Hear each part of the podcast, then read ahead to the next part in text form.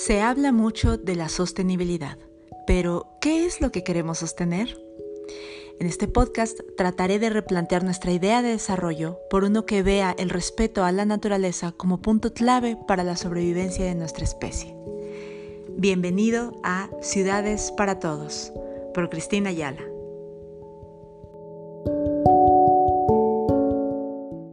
Hola, hola, ¿cómo están?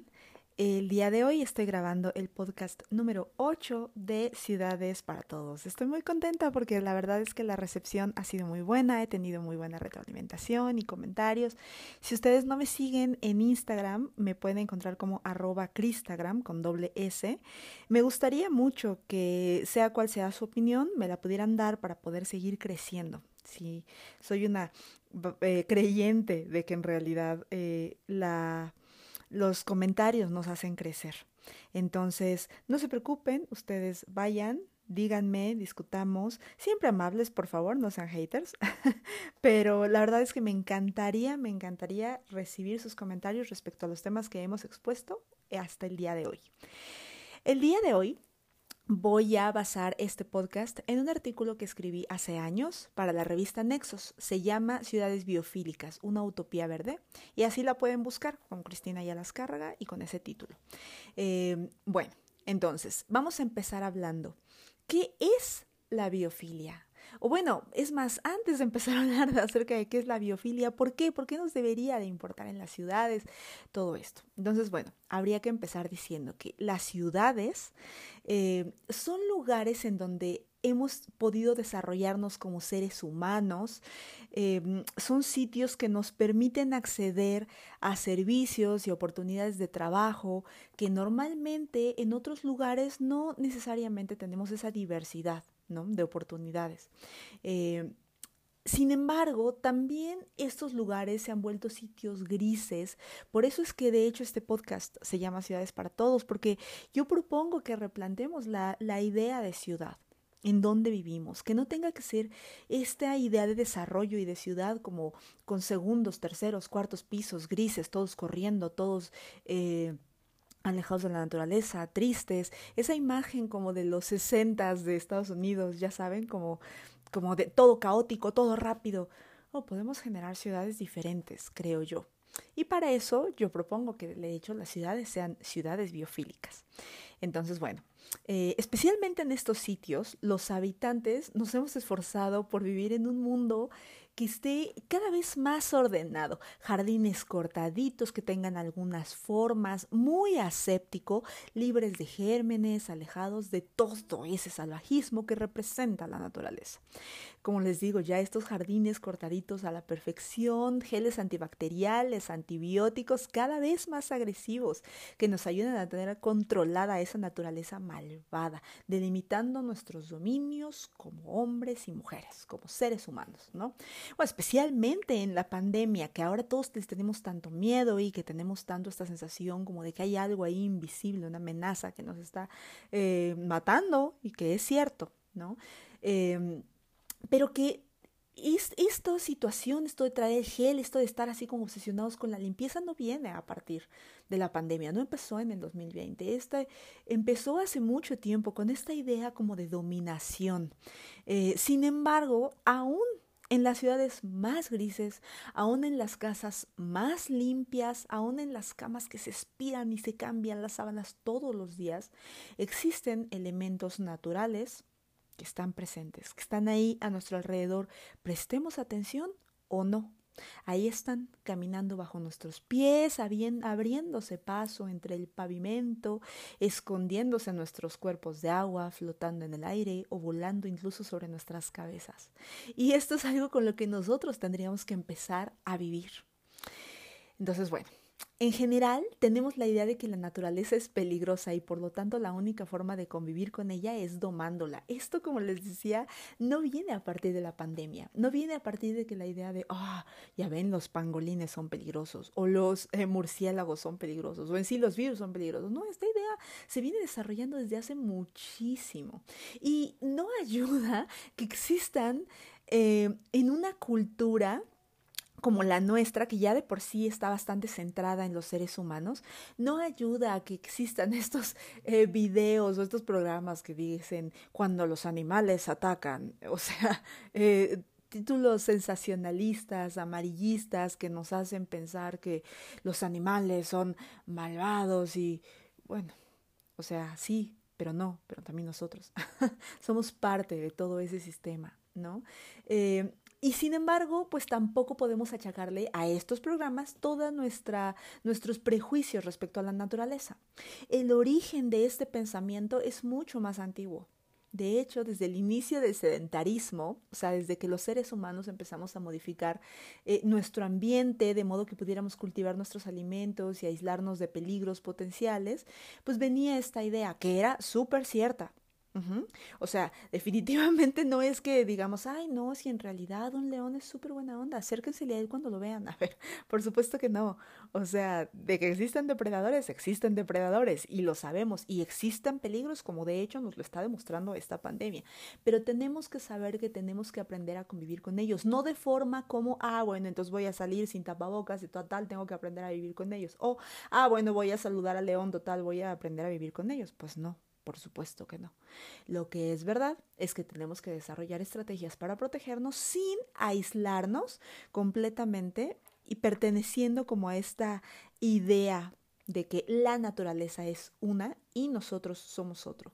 De hecho, Karl Marx tiene una frase que a mí me gusta mucho que dice, decir que los seres humanos somos parte de la naturaleza es como decir que la naturaleza es parte de la naturaleza.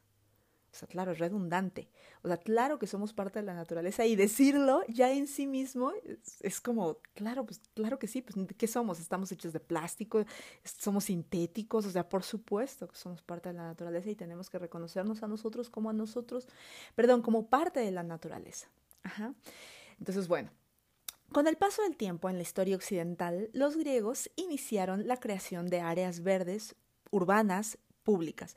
Y estas áreas verdes fueron pensadas para pues embellecer Atenas por medio de las calles arboladas y los bosques urbanos. Después hubo una incorporación de plazas con fuentes, con árboles, eh, que sugiere que estos sitios pasaron de tener una función meramente estética a una función también de relajamiento y de meditación. Eh, sin embargo, esta urgencia por mantener los jardines con arbustos recortaditos perfectamente para tener ciertas formas eh, con estas flores exóticas que eran cultivadas y que se hizo tan popular entre la realeza europea. De hecho, fue considerada como un símbolo de abundancia de recursos, de poderío y control. ¿Qué quiere decir? O sea, se ha hipotetizado que de hecho esta idea de que los hombres y las mujeres o que los seres humanos controlamos la naturaleza nos da esta idea de control, de estar por encima de, de que nuestras cosas importan más.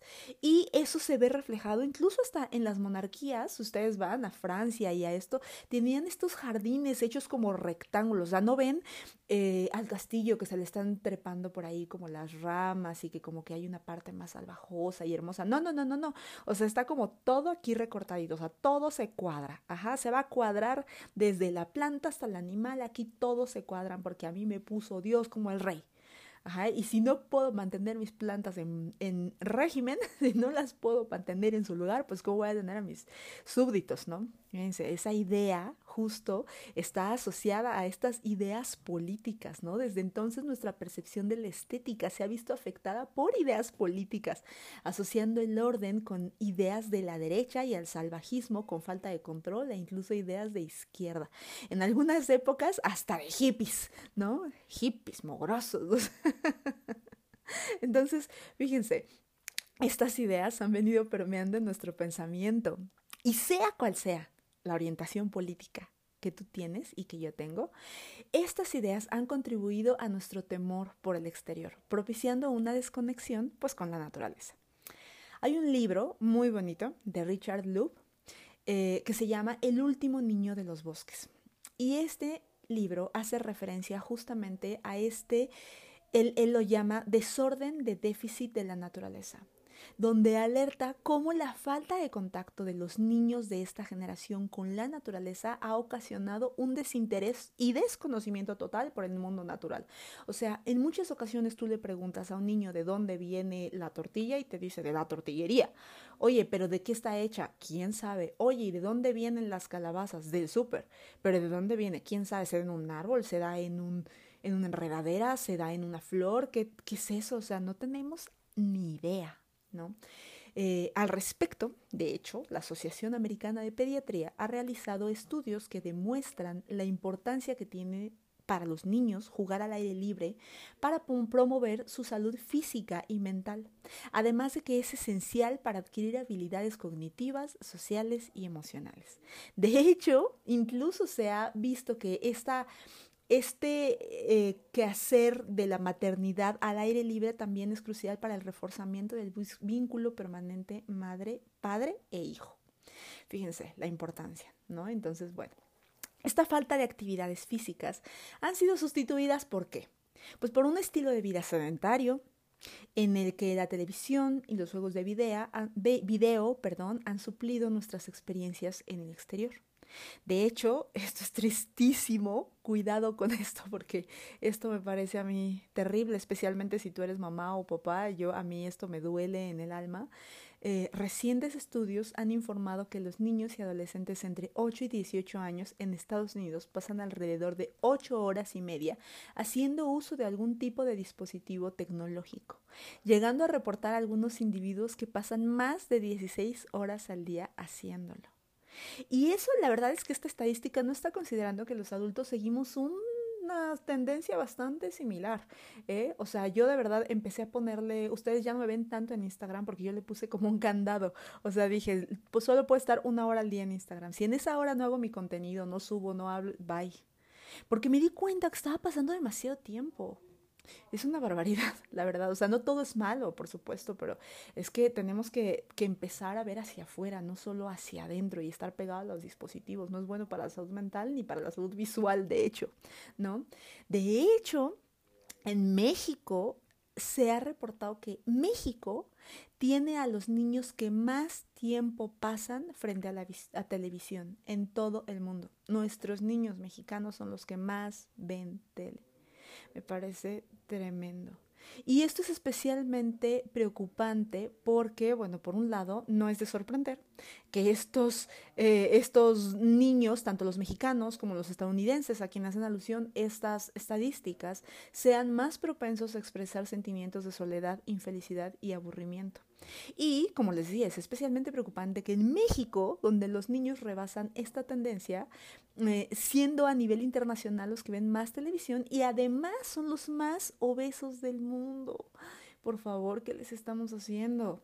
En fin, los adultos que crecimos con menos tecnología, porque hay adultos que nacieron en el 2000 y ahora ya son adultos, adultos chiquitos porque tienen 20, pero son adultos, eh, y ya crecieron con mucha tecnología, pero como yo, que tengo 36 años, eh, crecí con bastante menos tecnología a nuestro alcance, de todas maneras padecemos el mismo déficit al encerrarnos en nuestras oficinas, en ir a hacer ejercicio a un gimnasio, que igual estás encerrado, que estás paseando y dices voy a la plaza y en lugar de ir a la plaza real, vas a un centro comercial, vayas a comprar o no, ¿no? A pasear, que sigue siendo un interior. Y pues eso también tiene efectos muy importantes en nuestra salud física y mental, ¿no? De hecho, en Inglaterra hay una organización que se llama Mind y se especializa en la salud mental eh, de las personas. En Inglaterra hay un fuerte problema de salud mental. Es una sociedad que vive muy deprimida.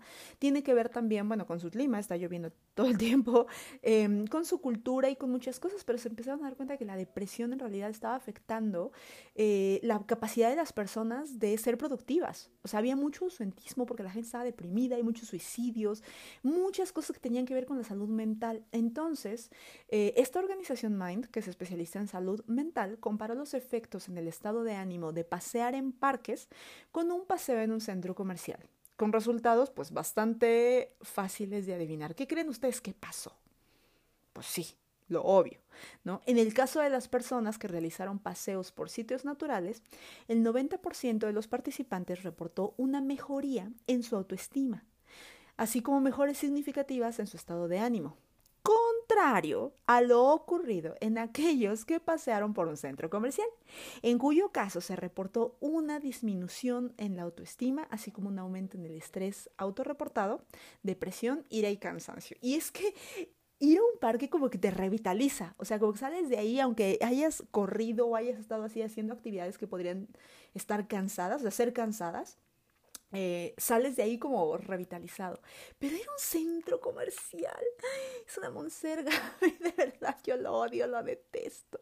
O sea, además de que me hace todo el sentido del mundo esto de que hayan reportado una disminución en su autoestima. Es que los centros comerciales además te dan a desear cosas que no necesitas, para las que no te alcanzan. Empiezas a decir, chin, tengo que trabajar más. Es que mira esa persona, porque además la gente, no sé si en otros países, pero en México como que se arregla para ir a los centros comerciales. O sea, a veces parecen como pasarelas, como de que, ay, no estoy, no estoy bien vestida para ir a comprar ropa. O sea, ¿cuál es el sentido de eso? ¿No? ¿No tendrías que ir más o menos cómodo? No, no, aparentemente tienes que ir como muy, muy entaconada, muy, no sé, además de que la ropa siempre te hace sentir gorda o te hace sentir flaca o chaparra o alta. O sea, eh, la verdad es que salir de un centro comercial generalmente es estresante y entiendo perfecto esta sensación de salir ahí, de ahí deprimido y con la autoestima baja. Y esta, esta organización logró tener un artículo que realmente pues, eh, corroborara eso que todos hemos sentido cuando vamos a un, a un centro comercial. ¿Ok? Entonces, bueno, como les decía, Inglaterra ha reconocido que tiene un grave problema de salud pública, ya que al año se prescriben cerca de 27 millones de antidepresivos, con un costo de 338 millones de libras para el presupuesto gubernamental de salud. O sea, tiene un costo, tiene un costo. ¿A dónde se van los impuestos? Pues a, eso, a atender todo eso. Entonces, por eso es que el gobierno está empezando a tomar estas medidas para, para realmente favorecer que haya una salud mental de las personas y que se reduzca el número de antidepresivos recetados. Por eso, organizaciones como Mind han propuesto una agenda verde que incluya la ecoterapia, la cual no solo es gratis, sino que posee efectos, sino que no posee efectos secundarios negativos. Es así como este país se ha, implementado campañas promoviendo retos que inviten a sus habitantes a salir a la naturaleza, eh, tratar de visitar otros paisajes, tener experiencias salvajes. Eh, al respecto, de hecho, escuché hace unos años a Tim Beatley, que es arquitecto paisajista y autor del el libro en el que se basa este artículo. Él escribió un libro que se llama Ciudades Biofílicas y yo lo amo. O sea, no solo amo a Tim Beatley, sino amo el libro. La verdad es que él afirma una cosa que me encanta, que dice, la presencia de la naturaleza en nuestras vidas no es opcional, es esencial. De la misma forma que podemos contar los minutos que pasamos bajo el agua, así deberíamos contar nuestra separación de la naturaleza. ¡Wow! O sea, es que lo amo, ¿no lo aman?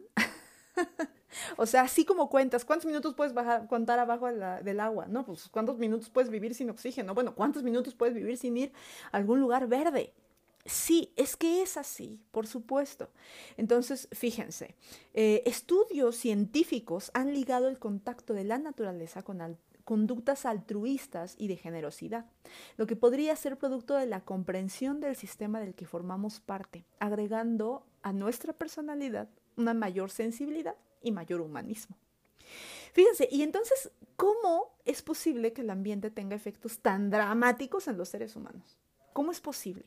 O sea, ahora resulta que no solo mejora nuestra salud física y nuestra salud mental, sino que nos hace menos, nos hace mejores personas y nos hace altruistas y quiero dar y quiero recibir y, o sea, tengo más amigos. A ver, pero por, por, o sea, por, ¿qué tiene que ver?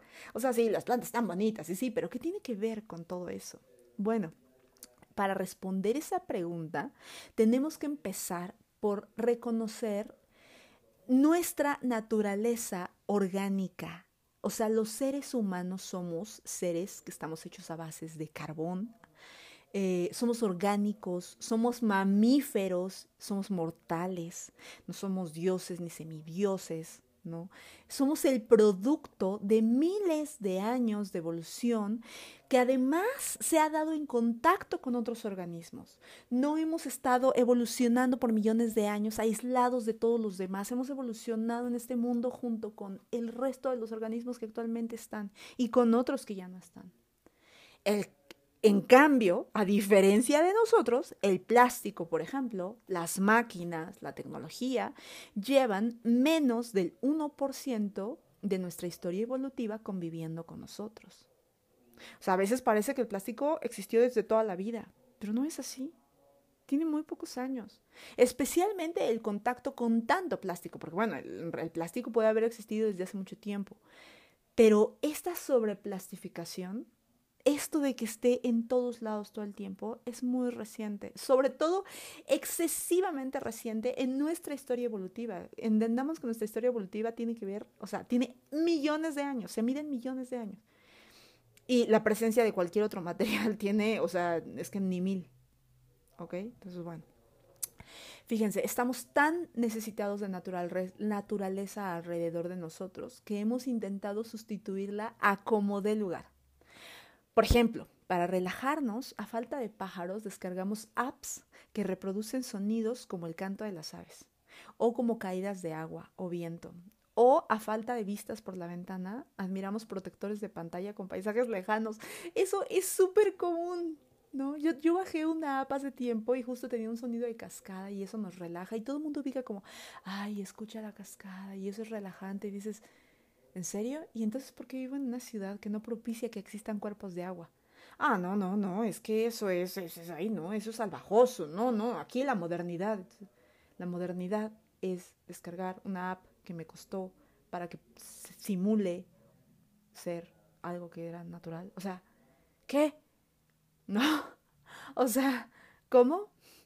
Especialmente los habitantes de la Ciudad de México, estamos acostumbrados a vivir 360 días entre paredes y salir cinco días que tenemos de vacaciones a disfrutar y luego regresar al gris. O sea, la mayoría de las personas tienen cinco días de vacaciones al año. Hay personas que tienen 20, bueno, réstenle y súmenle y vean cuántas veces, cuántos días tienen en la naturaleza contra cuántos días tienen entre sus paredes grises. Y cuando digo sus, me refiero a mis también. Porque aunque yo no soy empleada así, de ese tipo, bueno, pues definitivamente yo también estoy constantemente entre paredes. Em, ¿Qué pasaría entonces si pudiéramos convivir con la naturaleza en nuestros centros de trabajo o de camino a la casa? ¿Cómo cambiaría nuestra calidad de vida?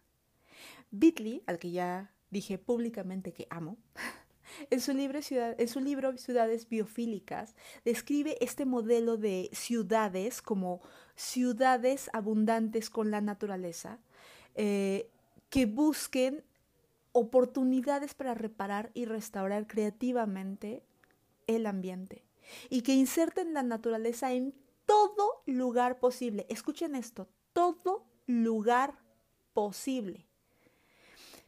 Su modelo de ciudad es una ciudad al aire libre principalmente, físicamente muy activa, donde los residentes pasen tiempo disfrutando de esta magia biológica y de esta maravilla que existe alrededor de nosotros. A esto Tim Bitley le llama ciudades biofílicas. En las ciudades biofílicas los residentes se preocupan por la naturaleza local y global y obtienen beneficios de ello. Suena loquísimo. O sea, suena loquísimo, yo lo sé, suena hipísimo. suena a que de verdad, o sea, es que está loco, esto quiere paredes verdes en todos lados. Pues no necesariamente, o sea, sí, porque él fue muy específico en decir en todo lugar posible. Pero bueno, o sea, no, tiene que ser a lo mejor las paredes verdes, pero sí tener muchísimos más espacios donde podamos realmente reconocer que somos parte de un ecosistema. Con esto en mente, yo quiero cerrar diciendo que hoy más que nunca, si queremos nosotros ser, tener, habitar en ciudades biofílicas, necesitamos ser ciudadanos biofílicos. ¿A qué me refiero? La biofilia, evidentemente, su palabra nos lo dice, bio, sea, como de biología, de naturaleza, filia, de una afinidad por, o sea, las ciudades que sean muy, muy amantes de la naturaleza, por decir de alguna forma. Bueno, para que eso pase, primero nosotros tenemos que ser así. Nosotros tenemos que ser ciudadanos biofílicos, que estemos dispuestos a convivir con los elementos naturales a nuestro alrededor conscientes de los beneficios que estos ecosistemas nos otorgan, enamoradísimos de la naturaleza, que seamos personas que podamos comprender que la conservación de las especies en muchas ocasiones requiere más de nuestro respeto que de su rescate. Constantemente estamos pensando que hay que rescatar a la naturaleza, pues con que la respetaras con que la respetaras, o sea, con que todos lo hiciéramos. O sea, no necesitamos tener un papel heroico. Digo, en muchas ocasiones sí, porque actualmente pues están en, grave peligro por nosotros mismos, pero la verdad es que no se trataría de estar actuando de buena voluntad. Tiene una ventaja sobre nuestra calidad de vida. Y no se trata de ir por el mundo abrazando árboles, ni defendiendo hasta el más pequeñito de los insectos, ni de ser una princesa de Disney que salga, canta y los pajaritos se paren sobre sus deditos. No se trata de eso. Se trata de entender, pero de verdad no solo entenderlo en un nivel como cerebral, o sea, sino realmente hacer conciencia y que eso se refleje en nuestros actos, que tener la conciencia de que somos parte de un sistema. Y en la medida en la que destruyamos ese sistema, nos estamos destruyendo a nosotros mismos. Me encantaría escuchar su opinión, me encantaría saber si ustedes son biofílicos, o si más bien son medio biofóbicos y sobre todo ahora con esto de la pandemia le tienen pavor a todo y quieren que todo esté hiper, hiper, súper, ultra eh, limpio y que no haya nada ahí que se salga de nuestro control. Me encantaría saber cuál es su posición. Por favor, escríbanme sus comentarios a arroba cristagram con doble S y nos vemos la próxima semana con un nuevo podcast. Por favor, ayúdenme a compartir si creen que a alguien más le ayudaría esta información para construir mejores ciudades para todos. Hasta la próxima.